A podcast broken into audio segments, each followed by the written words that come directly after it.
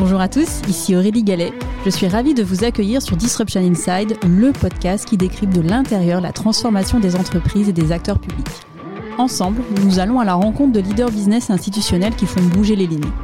Nous allons décrypter leurs stratégies, revenir sur leurs réussites et leurs échecs et faire le plein de conseils pratiques. Mon objectif, vous aider à passer à l'action en vous inspirant des meilleurs.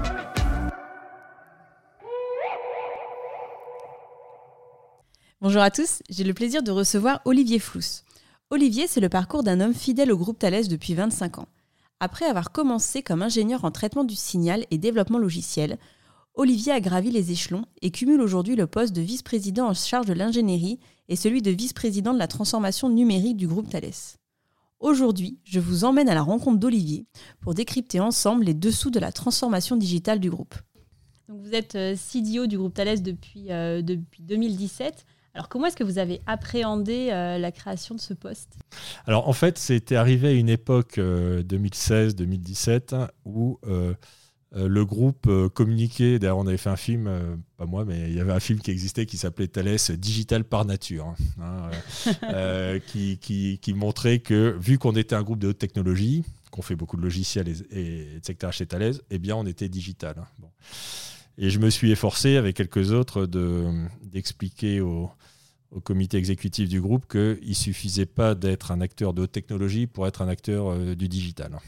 Que la transformation numérique, ça n'était pas une transformation technologique, que c'était avant tout une transformation euh, de business, hein, à travers la mise en œuvre de nouveaux business models, de plateformes, d'aller vers des, euh, des, solutions vendues à the service hein, de plus en plus, une transformation culturelle également, euh, dans laquelle on a besoin d'innover de, façon continue, beaucoup plus rapidement, au contact des utilisateurs finaux de nos solutions.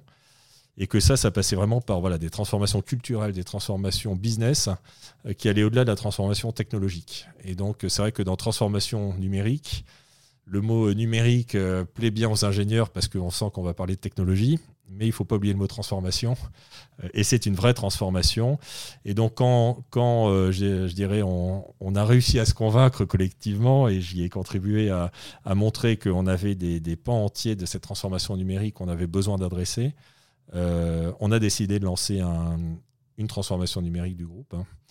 Et on a décidé aussi de créer du coup cette Digital Factory à l'époque, hein, en 2017 pour justement incarner ce qu'était une société, euh, une entreprise digitale, digital native. Hein, et, toute la difficulté d'une transformation numérique dans un groupe comme le nôtre, c'est qu'on a un legacy, on a un, patrimoine très, très important qui a été constitué pendant des décennies. Euh, et donc, créer à côté une entreprise numérique, c'est comme la Digital Factory, c'est une façon de montrer euh, que voilà, regardez, on peut développer des produits, puisque ce qu'on fait à la Factory, quand même, fondamentalement, c'est de de développer des solutions digitales hein, dans nos différents business, pour nos différents verticaux business, et euh, de le faire avec des méthodes, avec des, mais aussi des technologies euh, du monde digital, et une culture hein, et une ambiance et, euh, d'une entreprise numérique, avec une volonté ensuite de dissémination de cette culture, de ces process, de ces technologies au sein du groupe.